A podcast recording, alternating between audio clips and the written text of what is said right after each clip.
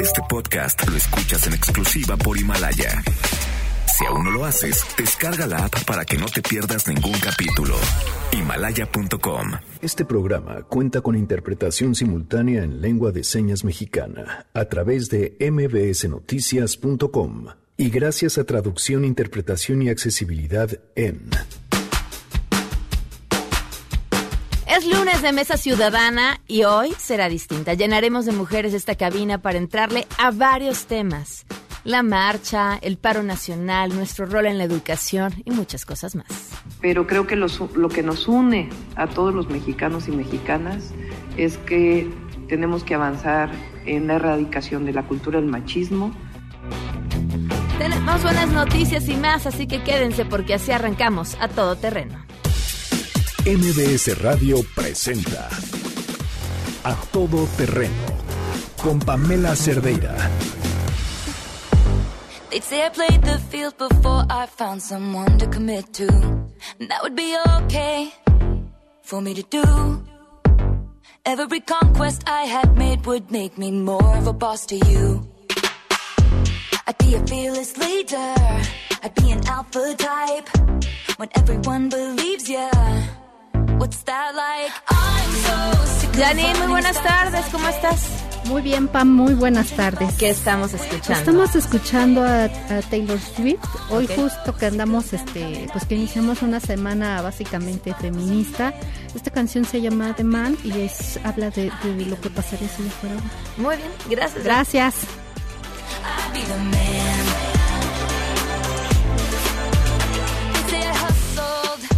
Arroba Yanine MB para que le manden sus propuestas. Gracias por acompañarnos en este lunes 2 de marzo del 2020. Oiga, ¿no les pasó que así como enero fue eterno, febrero nos arrolló? Prácticamente yo no sé en qué momento, en qué momento empezó. Bueno, en qué momento empezó sí, porque dije, ay, qué bueno que ya se fue enero. Pero no, no, no, no me di cuenta en qué momento terminó.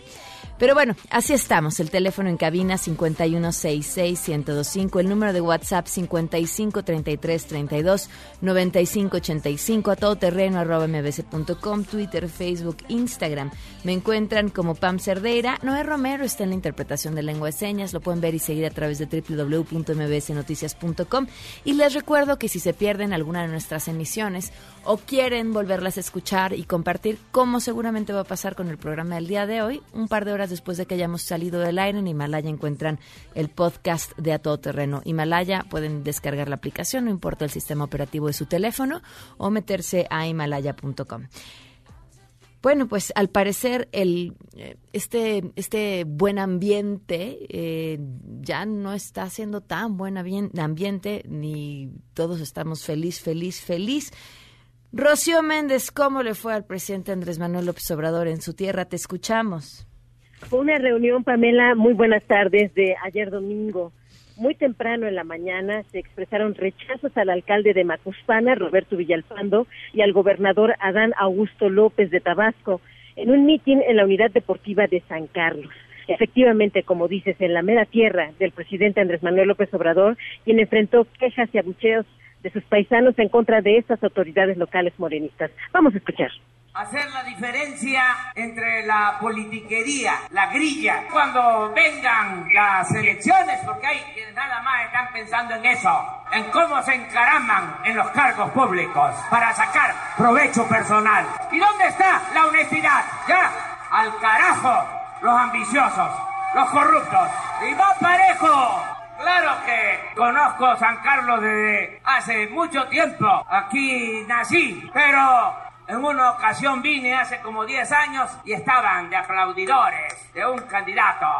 Ni me hacían caso a mí. Y ya saben cómo resultó ese presidente municipal, ¿verdad? Ya eso se acabó. Ya no se permite la corrupción. En los primeros diez minutos de su discurso, Pamela, la inconformidad hizo que el presidente de la República incluso amagara con abandonar el presidium. Pero los reclamos se elevaron cuando López Obrador se refirió al despliegue de los programas sociales en tierras tabasqueñas. Escuchemos. Por la politiquería, parece como si no estuviésemos haciendo nada. Llevamos 14 meses y a ver, yo les digo, no están recibiendo más del doble los adultos mayores en pensión ¿Saben cuántas becas estamos entregando? Claro que falta. No todos los que estudian preparatoria tienen sus becas. Ah, ¿cómo que no? La mentira es del demonio. Es reaccionaria, es conservadora. La verdad es revolucionaria. Para López Obrador, las inconformidades de este domingo responden al disgusto de algunos por el fin de los privilegios y la impunidad. Escuchemos. Ya no hay condonación de impuestos y el que roba va a la cárcel sin derecho a fianza. Esto no les gusta a los que se sentían dueños de México y por eso mucha crítica, muchos ataques. Nada de politiquería, Nada de estar apoyando a esos candidatos que no quieren al pueblo. Ya pasó ese tiempo de la borregada. Nada de que, ¿a dónde voy? cada ciudadano tiene que tener su propio criterio y no dejarse manipular por ningún ambicioso. Ese fue el tono y el ritmo de la reunión del día de ayer con sus paisanos en Tabasco por parte del presidente Andrés Manuel López Obrador Pamela. Gracias, Rocío. Muy buenas tardes. Buenas tardes. Representativo de los momentos que se viven hoy, prácticamente todas las encuestas reflejan una caída en su popularidad, que yo quisiera aquí un poco anotar una especie de autocrítica. Eh, me parece obsesivo en la manera en la que se está midiendo la popularidad del presidente Andrés Manuel López Obrador. O sea, no recuerdo, y a lo mejor es mi falta de memoria, que se haya sido, se haya hecho así en, en, sexenios anteriores con esa, eh, pues prácticamente semana tras semana para entender lo que está pasando y, y, no sé si eso ayude a uno o al otro lado. O sea, no sé qué tan productivo como sociedad sea eh, la, la, insistencia sobre un asunto que podría o no parecer tan banal como el tema de la popularidad. Lo pongo así nada más en medio como como una idea todavía en proceso de realizarse y de llevarse a cabo, pero sí creo que en, esta historia que estamos viviendo de este país en el que muchas cosas han cambiado, este momento, esto que acaban ustedes de escuchar, es así uno de los momentos en los que hay que eh, ponerle un pin y recordarlo después. Bueno, tenemos más información, tenemos buenas noticias.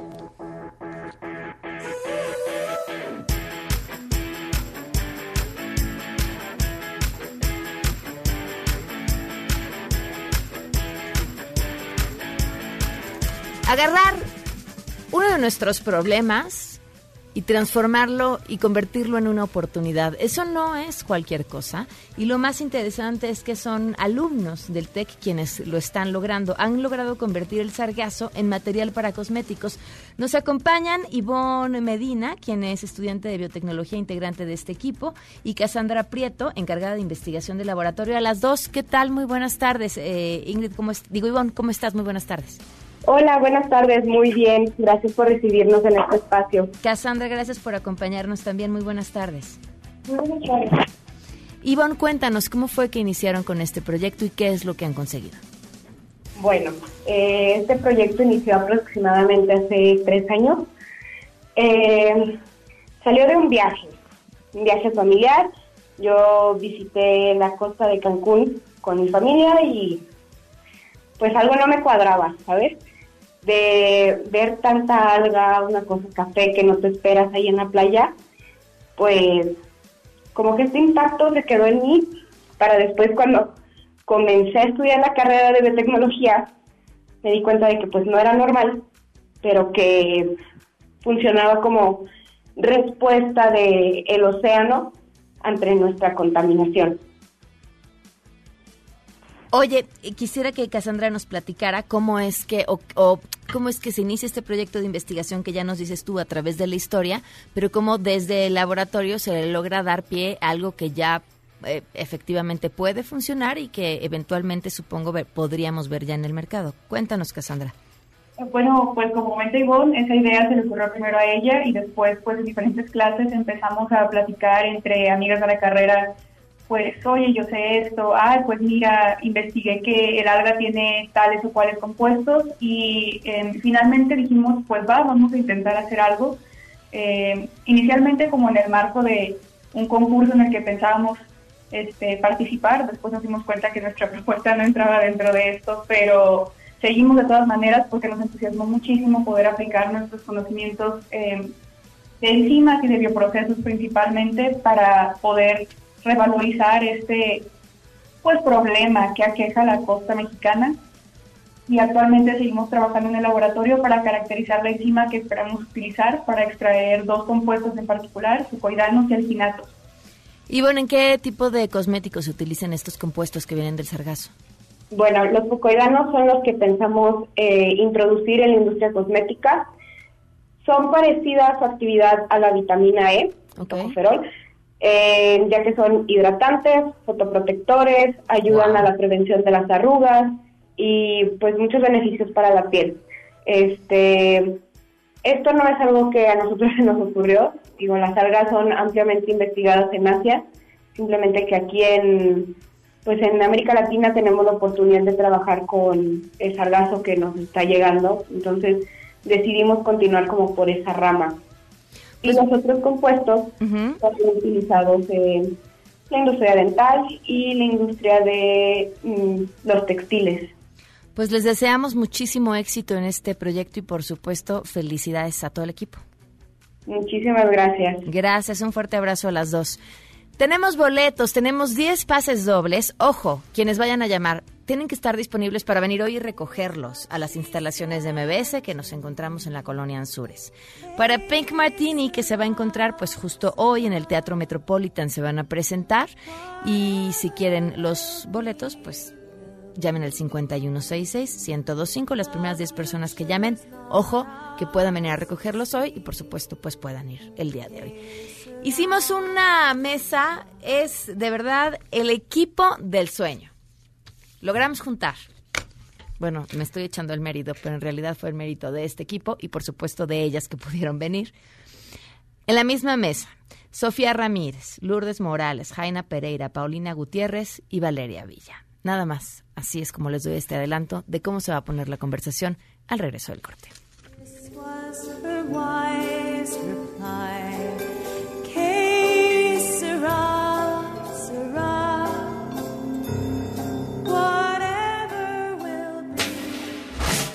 Regresamos a todo terreno. A todo terreno con Pamela Cerdeira. Continuamos. Puede haber algunas diferencias con eh, algunas mujeres en las formas, en fin, pero creo que lo que nos une a todos los mexicanos y mexicanas es que tenemos que avanzar en la erradicación de la cultura del machismo, y que se apoye a las trabajadoras que se sumen en un movimiento para visibilizar la violencia contra las mujeres, visibilizar los derechos humanos de las mujeres en general. En lo personal, por supuesto que me solidarizo el 9 de marzo y en mi caso personal, pues eh, la Secretaría de Gobernación trabaja de momento a momento, de minuto a minuto, porque así es el país entonces yo tendré que estar como secretaria de gobernación, obviamente en mi oficina.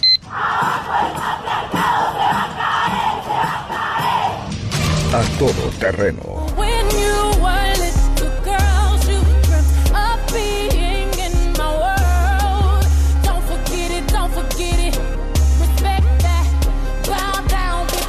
Bueno, pues ya les dije en el corte pasado, bueno, antes de irnos a corte, de qué tamaño era la mesa del día de hoy. Así que las voy a presentar velozmente para no perder más tiempo en que esto que el otro, porque tenemos muchas cosas que hablar. Sofía Ramírez, bienvenida. Hola, buenos días a todas. Valeria Villa, bienvenida, ¿cómo estás? Buenos días, encantada. Lourdes Morales, bienvenida, ¿cómo estás? Hola, buen día. Paulina Gutiérrez, bienvenida. Buenos días. Jaina Pereira, bienvenida.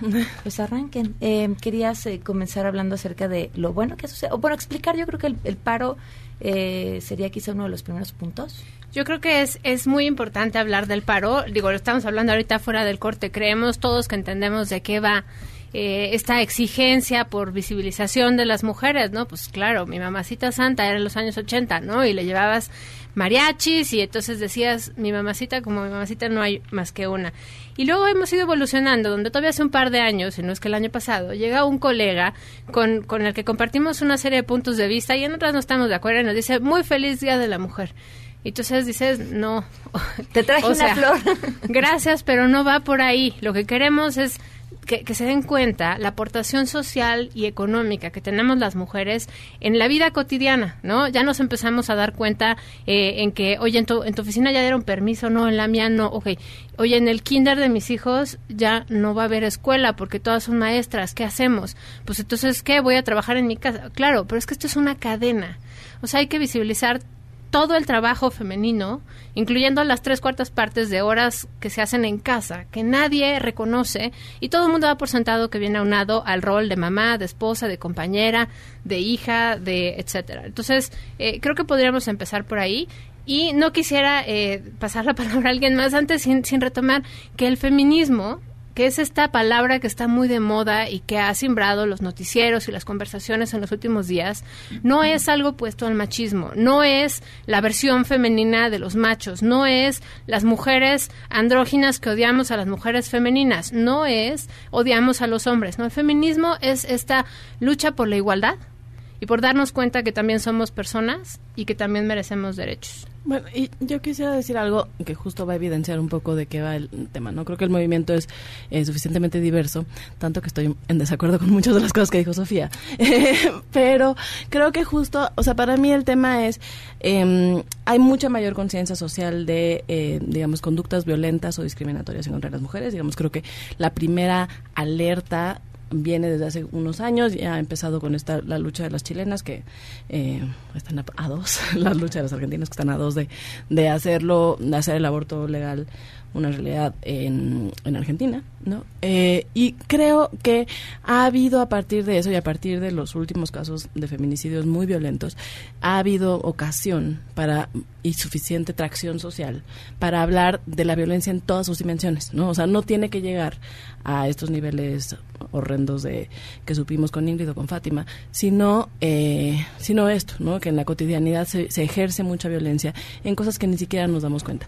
Y creo que al final estamos todos en un proceso de aprendizaje, ¿no? Y lo decíamos en, en privado el otro día, yo no creo que nadie, ninguna de los que estamos aquí, haya nacido con la conciencia que tenemos hoy de lo que son las violencias, de en qué radican, yo lo he dicho, yo muchos años estuve en contra del aborto legal y seguro, ¿no? O sea, y vas aprendiendo y vas concientizándote y por eso a mí me causa mucha emoción lo que se está viviendo en estos días, porque sí es cierto que muchas pláticas se están teniendo donde nunca se habían tenido de temas que, nunca habían existido y yo solo quisiera decir eh, si bien a veces es necesario aclarar que el feminismo no es una revancha contra el machismo. Eh, yo estoy muy en desacuerdo con pensar esto como mujeres andróginas contra mujeres femeninas. Creo que pensar en mujeres femeninas ya es parte del problema. O sea, asociar la feminidad a ciertos rasgos, a ciertas conductas, a ciertas... Eh, características, creo que ese es como el primer cuestionamiento que tenemos que hacer. Oye, nos toca algo distinto como mujer en sociedad o, no. Eh, tenemos que vestirnos de cierta forma, tenemos que actuar de cierta forma, se esperan profesiones, se espera que hagamos trabajo laboral no remunerado. O sea, todas estas cositas que las mujeres tenemos tal vez más conscientes que los hombres pero no todas las mujeres, ¿no? Y creo que al final el debate que se está dando, mucha gente se cuestiona, pero ¿para qué va a servir el paro hoy?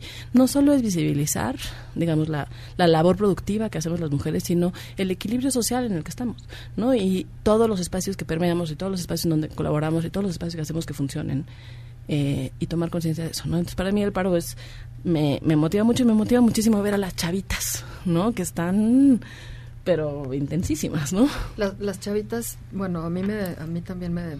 Yo estaba pensando que es una mezcla de emociones eh, la, la, la, que tenemos todas las mujeres en este momento, o muchas, espero que la mayoría del país, y de muchos países, ¿no? Porque hay como, va a haber como 32 marchas y paros en el mundo, eh, más o menos o por ahí, no sé, ustedes tendrán mejor el dato, pero estaba pensando que sí, que hay rabia, hay enojo, hay indignación, pero también hay un montón de esperanza. O sea, yo siento mucha esperanza, digamos, como pensando en mí misma también, o sea, como en la evolución que yo tuve del lugar del que yo vengo, de las ideas que yo tenía cuando tenía 20 años y de lo que pienso hoy. Y sí creo que eh, vienen una serie de derrumbes eh, a los cuales todos tenemos un poco de miedo, ¿no? O sea, parece que estamos tan enojadas que no tenemos miedo de nada y sí tenemos miedo de qué es lo que sigue pero definitivamente, eh, eh, hacía yo hace rato un chiste que ahora va a ser la película esta de Bergman de escenas de un matrimonio, pero en tiempos de feminismo.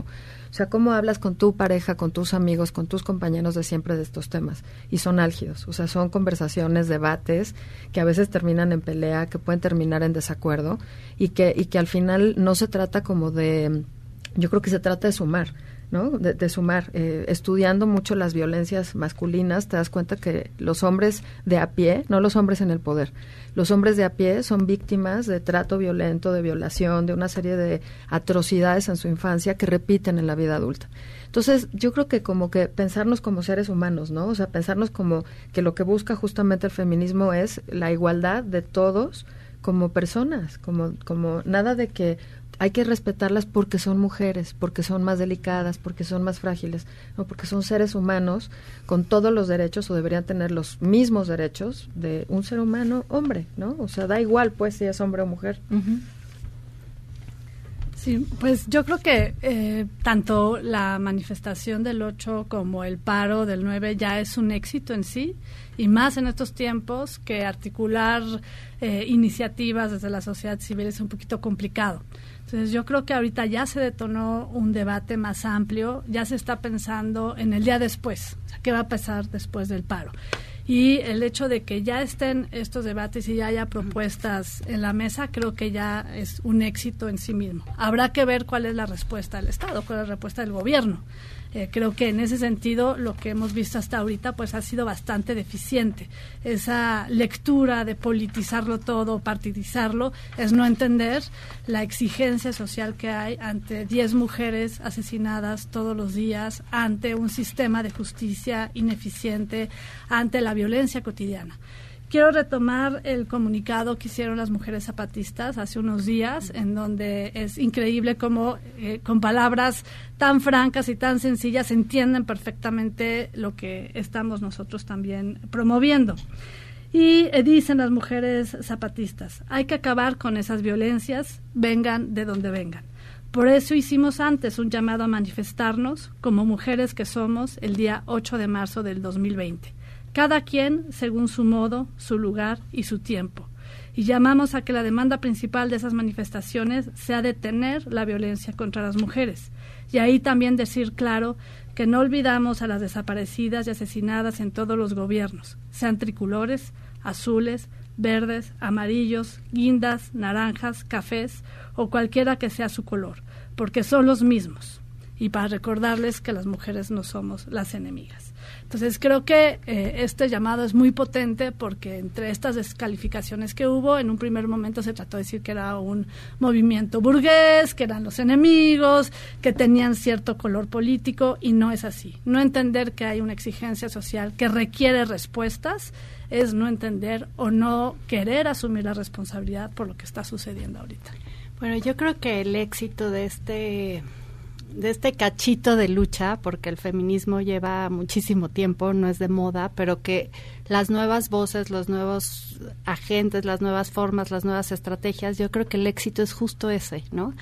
Eh, juntarnos a todos los feminismos que existen, que son algunos más radicales que otros, que a veces entre ellos no se puede ni siquiera platicar, ¿no? Entonces, juntarnos a todas las clases, a todos los eh, religiones, ¿no? Y más allá del que se intentó descalificar como este movimiento, yo creo que agarró más fuerza. Ella se dejó como, pues no nos importa lo que ustedes piensan de nosotros, nosotros seguimos juntas y estamos luchando por algo que, eh, pues ya no, ya no puede ser más, ¿no? A mí la verdad me me ha conmovido muchísimo y me ha hecho sentirme muy culpable porque a pesar de que yo había tenido acceso a textos, acceso a feministas, ¿no? No había tomado tanta conciencia de la importancia de este tema, ¿no? Y me llena de satisfacción poder hablar estos temas con amigas que nunca lo había hecho, este, con mi esposo, con papás, con hermanos, a veces más álgido que otros, pero todas estas conversaciones te generan un una semillita que tienes que seguir pensando, aunque no tengas la respuesta y a veces no no sepas bien, tienes que seguir buscando, ¿no? Entonces, el éxito de este, pues eh, ahora sí que de la unión de las mujeres es yo creo que ya no va a poder parar, ¿no? No importa qué venga después, si es si el Estado quiere entender esta exigencia como porque le toca como una obligación, pero yo creo que nosotros ya no vamos a poder parar, ¿no? A mí lo que me preocupa es que nos quedemos ahí. O sea, yo también estoy muy optimista, pero me, preocupa que voltemos a ver solo al gobierno. O sea, claramente en términos de impunidad, pues hay que voltear a ver al gobierno, no hay más. Perdón, claramente me interrumpiste. Ya no podemos parar de cómo educar a los niños, de cómo ah, decirle a la pareja, tienes no, no es que me ayudes a cooperar, te toca. ¿Y cómo vamos a replantear el trabajo? Aunque me ayudes muchísimo y seas para los ojos de todo el mundo muy feminista, ¿no? O sea, esas cosas que tenemos que hacer esos cambios en nuestra vida y cómo traducirlo en, en pues cambios culturales que, que lleven a esa exigencia. Sí, claro, definitivamente ahí es donde queda llegar. O sea, creo que el, está bien exigirle al gobierno lo que le toca al gobierno, pero hay una parte muy importante que nos toca a nosotros como personas en la interacción social y ahí es donde justo es muy evidente que no se trata ni de grupos políticos, ni de clases sociales, ni de, ni de afinidades ideológicas, se trata de algo absolutamente transversal y por ejemplo, me gustaría como eh, proporcionar, de verdad, les decía yo hace un ratito que tres cuartas partes del trabajo doméstico se hace en casa y cuando se hacen los cálculos, si no los hago yo, los hace el INEGI, de a qué equivale el valor de ese trabajo, es más o menos a todo el gasto del gobierno federal al año y no se está viendo y no se está valorando, por supuesto, y no se está contabilizando. Y eso me parece eh, un, un punto de comparación importante. O sea, es como si todos los burócratas durante un día pararan. De ese tamaño va a ser el impacto y la magnitud si de, veras paráramos todas las mujeres el 9 en las labores de la casa. Ahora, Cierto que no podemos parar porque pues ni modo que ese día no haya comida, ¿no? Hay muchos hogares monoparentales donde la señora y la abuela son aquellas que están a cargo. Hay muchos hogares donde el señor se va a trabajar en la mañana y no regresa hasta la noche y si los niños fueron o no a la escuela ni se entera. O sea, creo que la conversación sí tiene que ir bajando a las dinámicas familiares. Eh, pero, pero también voltear a ver adentro de esas dinámicas familiares que normalmente no es un hogar de cuatro personas, un papá, una mamá y dos niños. O sea, la diversidad de los hogares en México es mayúscula. Eh, la integración de las abuelas y de las tías a la red de cuidado de los niños es muy importante. Eh, la participación sobre todo de eh, mujeres trabajadoras dentro del hogar que no o sea, no tienen ningún tipo de seguridad social, no tienen eh, servicios de cuidados médicos, no tienen quien les cuide a sus propios hijos también en un esquema formal, ahí es donde entran las guarderías, las estancias infantiles, las escuelas de tiempo completo y todos estos programas que nos han ido comiendo a cambio de 900 pesos, de 800 pesos, de 500 pesos, según sea el caso, en transferencias por parte del gobierno, eso es lo que hay que cuestionarnos. O sea, hay que ver de qué tamaño va a ser el problema el 9 y esto que es un ejercicio donde solo van a parar las mujeres en las principales ciudades y principalmente van a parar las mujeres con mayores privilegios de educación, de posibilidad económica y bueno, pues eso se va permeando hacia otros grupos, está muy bien, pero no debemos quedarnos en pensar que ya hicimos nuestra aportación, incluso como mujeres. Creo que aquellas que tenemos el privilegio de sentarnos en una mesa y hablar al aire y en el radio y tal, ¿qué hay de las mujeres policías? ¿Qué hay de eh, el, esquema de discriminación laboral dentro del propio gobierno? ¿Qué hay de los mecanismos de em, ascenso de las mujeres dentro de las empresas? O sea, en el sector privado no hemos hablado mucho de eso y claramente las empresas son un gran pedazo del problema. Voy a parar aquí porque tengo que ir a una pausa y me gustaría al regreso hablar de eso. ¿Cuál ha sido la reacción de las empresas ante el paro? Las escuelas también van incluidas en, en este tema. Em, decía un texto por ahí que circulaba en redes, no sé, de hecho creo que alguno de ustedes me la mandó, que dice, ¿qué tal es este sistema patriarcal que cuando las mujeres decidimos que vamos a protestar, las empresas y el gobierno se apresura a darnos permiso, ¿no? y creo que lo engloba bien. Entonces me gustaría platicar de eso y les dejo el corte también para que piensen, porque les quiero preguntar algo sumamente personal. ¿Cuándo se dieron cuenta que las cosas no eran parejas? Volvemos. Regresamos a todo terreno.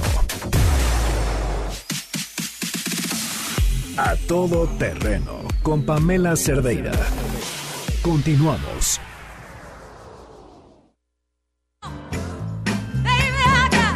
8.58 nos echamos una discusión en el corte aquí sobre el asunto de las empresas. Eh, ¿Quieres responder, Jaina? Bueno, sí, yo quería hacer, ha habido, a ver, uno, ha habido esta discusión activa en todos los chats que tengo, que me entusiasma mucho, pero uno de los temas que platicábamos era precisamente esto, si el paro era, eh, si las empresas que habían salido a decir que apoyaban o que no habría represalias en contra de las mujeres estaban dando permiso. Yo la verdad es que no, no coincido con esa apreciación y creo que para las mujeres que no tienen o la libertad o el poder de decir hoy no voy, sobre todo cuando se sabe que es un movimiento orquestado, que no es que faltó porque está enferma, no digamos, no voy como posicionamiento político. Yo creo que no todas las mujeres tienen esa libertad y esa posibilidad. En primera, que, no les descuenten los días y en segunda, que al día siguiente no vayan a llegar y les vayan a correr, ¿no? Entonces, a mí me parece que las empresas que han salido a reconocer, digamos, eh, el momento, el, la exigencia y han dicho, oye, pues apoyo, no va a haber represalias para quien decida personalmente ir o no ir.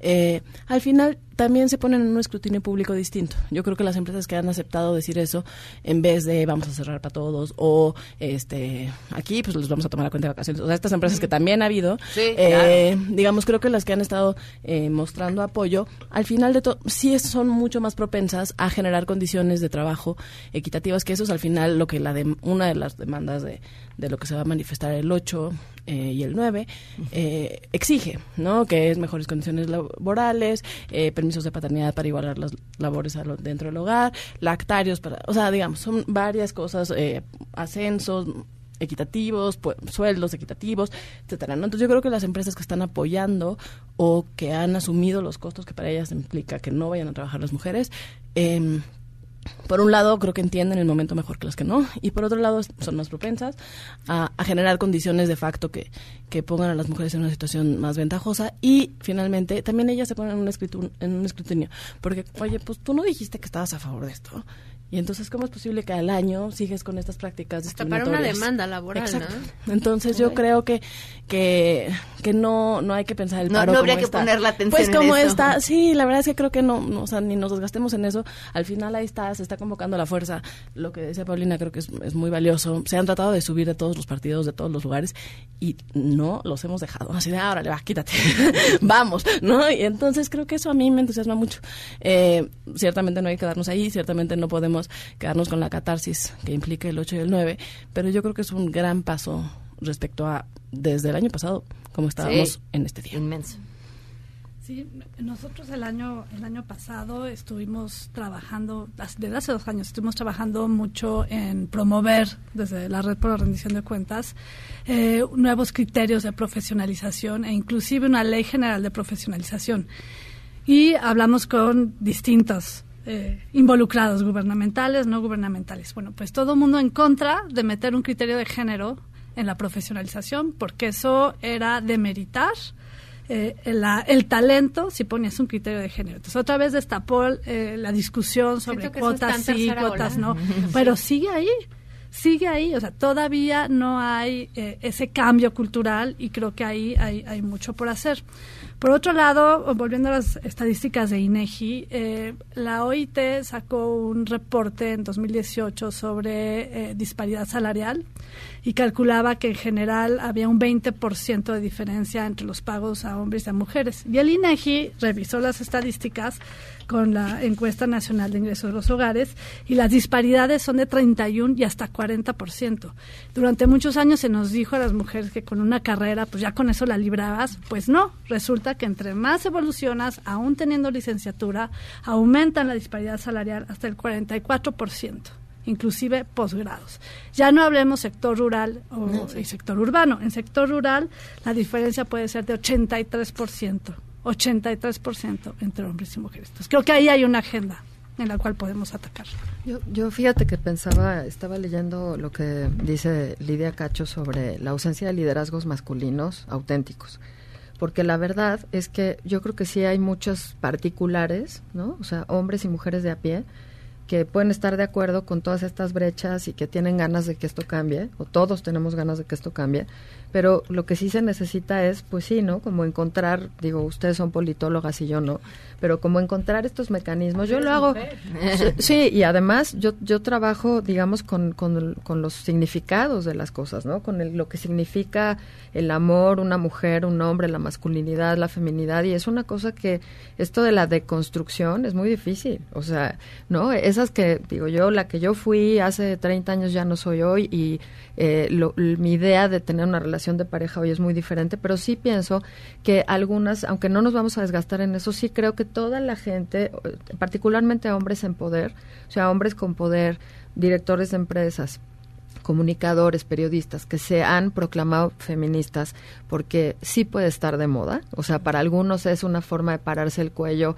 en algo que no sabemos si es auténtico, eh, eh, solo lo saben ellos, ¿no? Digamos, en lo privado, ¿no? O sea, cómo tratan ellos a sus mujeres, a sus hijas, a sus hijos, eh, cuáles son sus prácticas, digamos, violentas, ¿no? Con, con sus empleadas.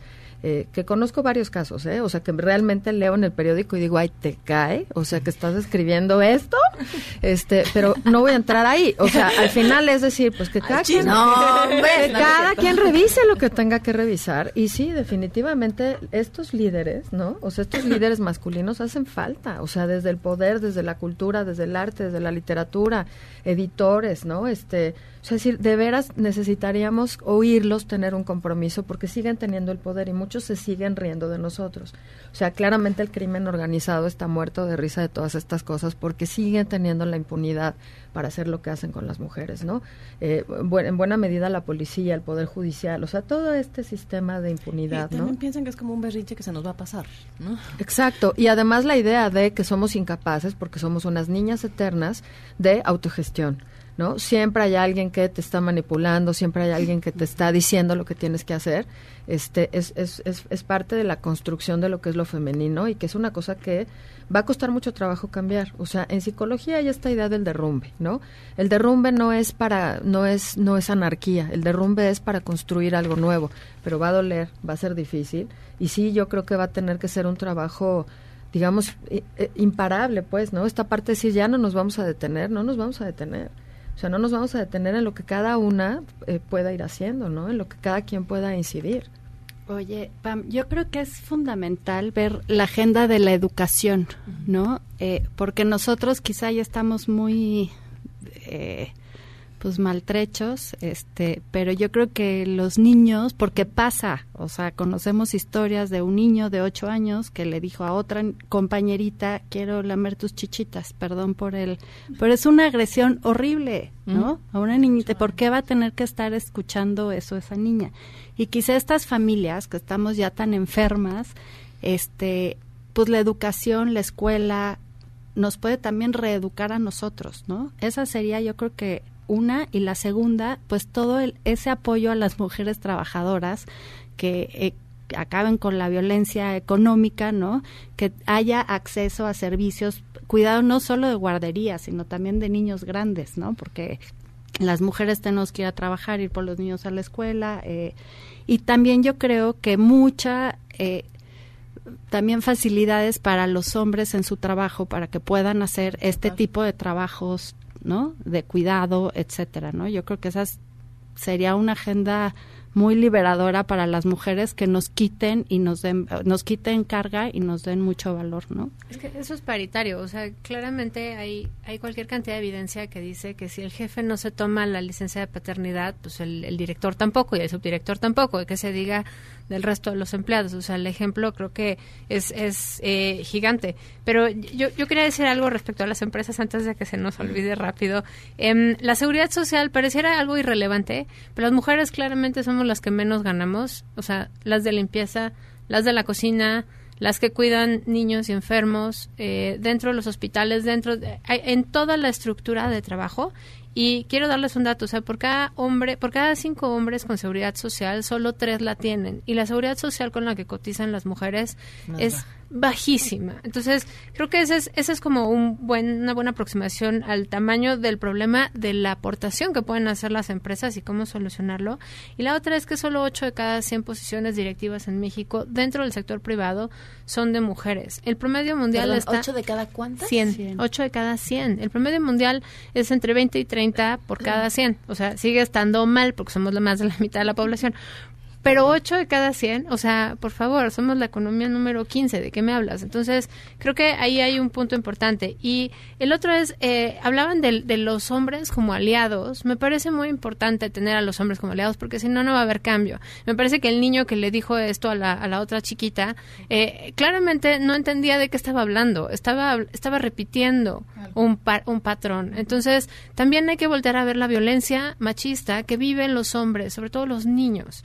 Y y, como que asumimos que ya, hombre, entonces se saca de la discusión feminista muchas veces y creo que no, hay que incorporarlo, sobre todo a edades muy tempranas, porque eh, el, hombre violador de hoy fue un niño violado muy probablemente de chiquito, ¿no? Eh, todo el acompañamiento psicológico de esos niños y demás. Entonces, cada vez que alguien dice es que eh, el, el, feminismo solo es la reivindicación de las mujeres, ¿no? Es la reivindicación de todas las reglas de interacción social que hay en una sociedad tan machista como esta. Y ya para no eh, seguir abonando, eh, digo, eh, monopolizando el micrófono, quería decir de la encuesta que de, reforma que salió hoy en la mañana, eh, ante la pregunta de si en los últimos 12 meses la violencia en el país había aumentado o había disminuido, eh, 74% de las personas dice que ha aumentado. Como proporción de, la violencia o de los homicidios que sufren hombres y mujeres, esa no ha cambiado realmente a lo largo de los últimos 15 años. O sea, cada vez hay más muertos, sí, y la proporción de hombres-mujeres sigue siendo más o menos la misma. El problema está en que no lo habíamos visto. Y creo que una gran aportación de la discusión que estamos teniendo hoy día en esta mesa, así como en los diferentes foros, Animal Político le va a dedicar toda la semana. Mm. Las encuestas están empezando a medir temas específicamente de violencia de género. Creo que esa aportación abona mucho a lo que decías tú, Paulina. O sea, justo es este cambio en ese sentido no hay que dejar que pare ya ya estamos enfiladas yo creo que yo creo que tenemos que tener cuidado en, muchas cosas. Una, que de pronto pareciera que el problema es tan enorme, ¿no? Que está tan en todos lados que, que parece una carga que como imposible, ¿no? O sea, creo que creo que tenemos que dividir eh, en la agenda cuáles son los cambios institucionales que se requieren y cuáles son los cambios en las dinámicas sociales, ¿no? Y creo que eh, para mí creo que el reto principal es encontrar una forma de comunicar la demanda sin eh, sin aislar, ¿no? Sin que hombres o mujeres también se sientan aislados, se sientan no representados, se sientan agredidos, excluidos. Y yo no sé si necesariamente, eh, digo, lo que decíamos al principio, ¿no? O sea, feminismos hay de todo color, sabor y, tamaño. Eh, y sí hay muchas mujeres que piensan que, que no, que no quieren que, que la marcha estén los hombres y que no quieren, o sea, que hagan su chamba solitos y que no, o sea, y a mí me parece que es válido, o sea, me parece que es válido como cada quien quiere reeducarse y reeducar a su entorno, eh, asumir o no, hay muchas mujeres que dicen, oye, ¿por qué yo encima le tengo que hablar bonito? ¿No? Para que entienda por qué me siento agredida. O sea, a mí me parece muy legítimo. Yo creo, digamos, a mí en términos personales, a mí me gustaría poder comunicar eh, que, que cuando decimos, oye, esto es una violencia machista, o eres, esto es violento, esto que estás haciendo es violento. No les estamos diciendo, oye, eres un violador, este, o sea, no, o sea, es muy difícil encontrar la forma y para mí ha sido muy, muy difícil debatirlo en muchos espacios, porque incluso amigos y gente que puede coincidir conmigo ideológicamente, en el ejercicio de sus masculinidades no se atreve a decir ciertas cosas, sabe que están mal, ¿no? O sea, sabe que está mal que les manden fotos de chavas encueradas, pero nunca va a levantar la mano para decir no.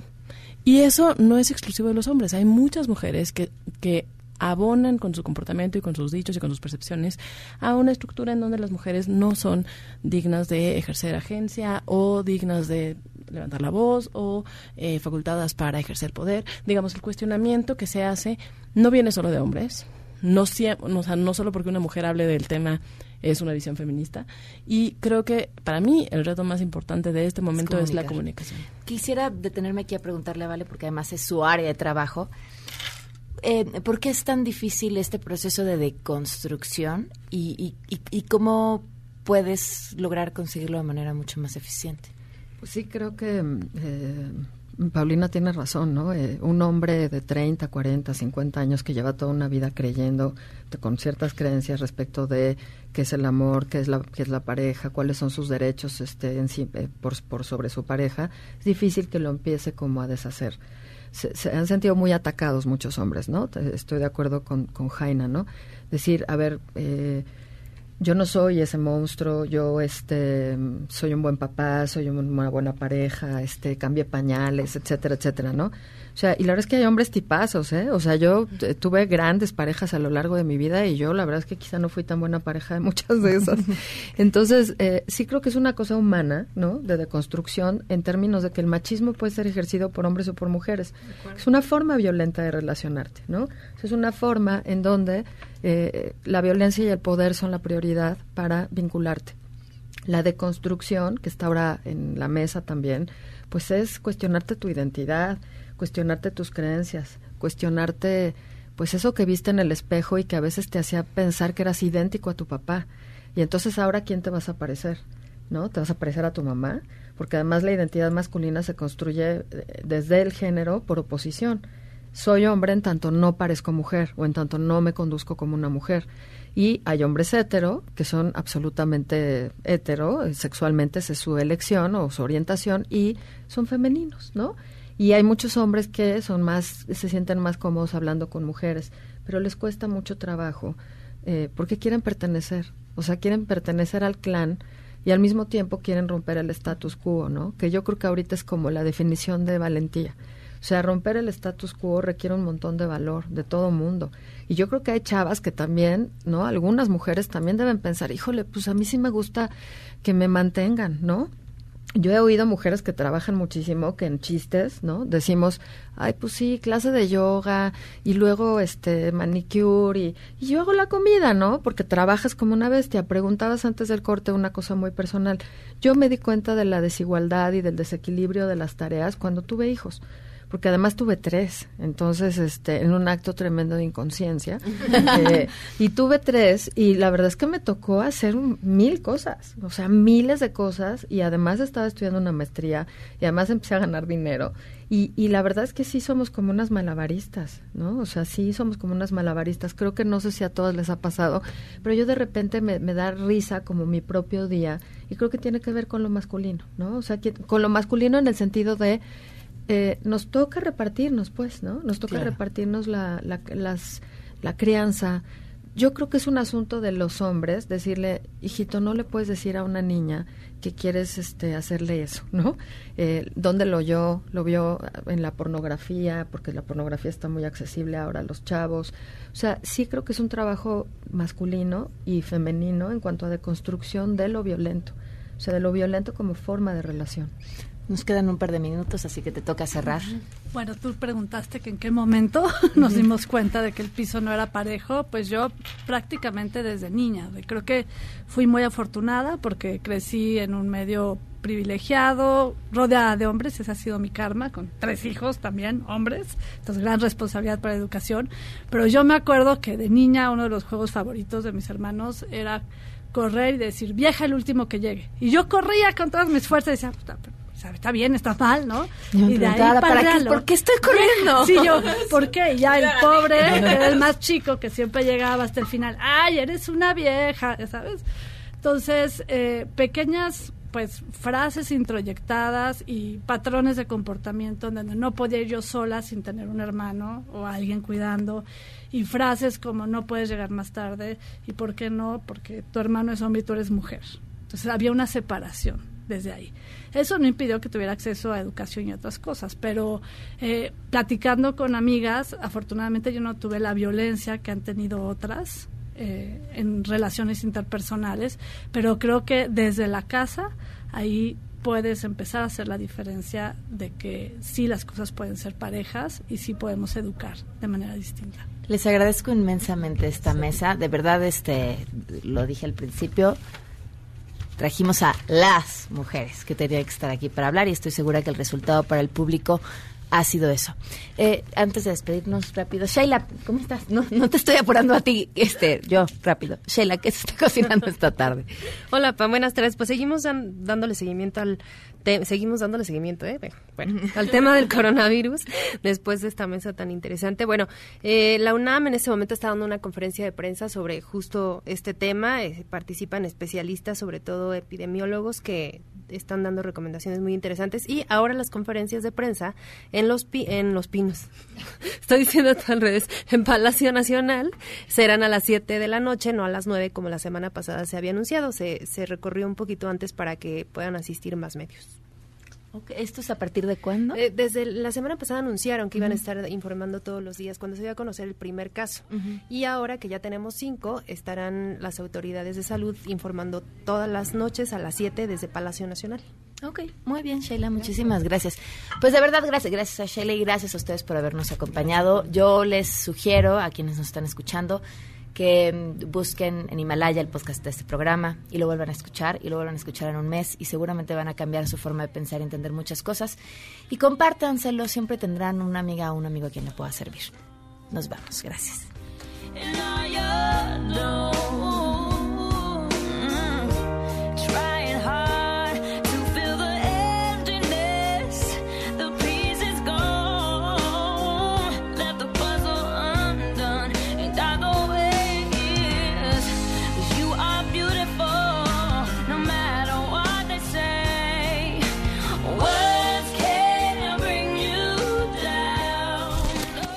MBS Radio presentó a Pamela Cerdeira en A Todo Terreno. Te esperamos en la siguiente emisión, A Todo Terreno, donde la noticia eres tú. MBS Radio, en entretenimiento, estamos contigo. Este podcast lo escuchas en exclusiva por Himalaya. Si aún no lo haces, descarga la app para que no te pierdas ningún capítulo. Himalaya.com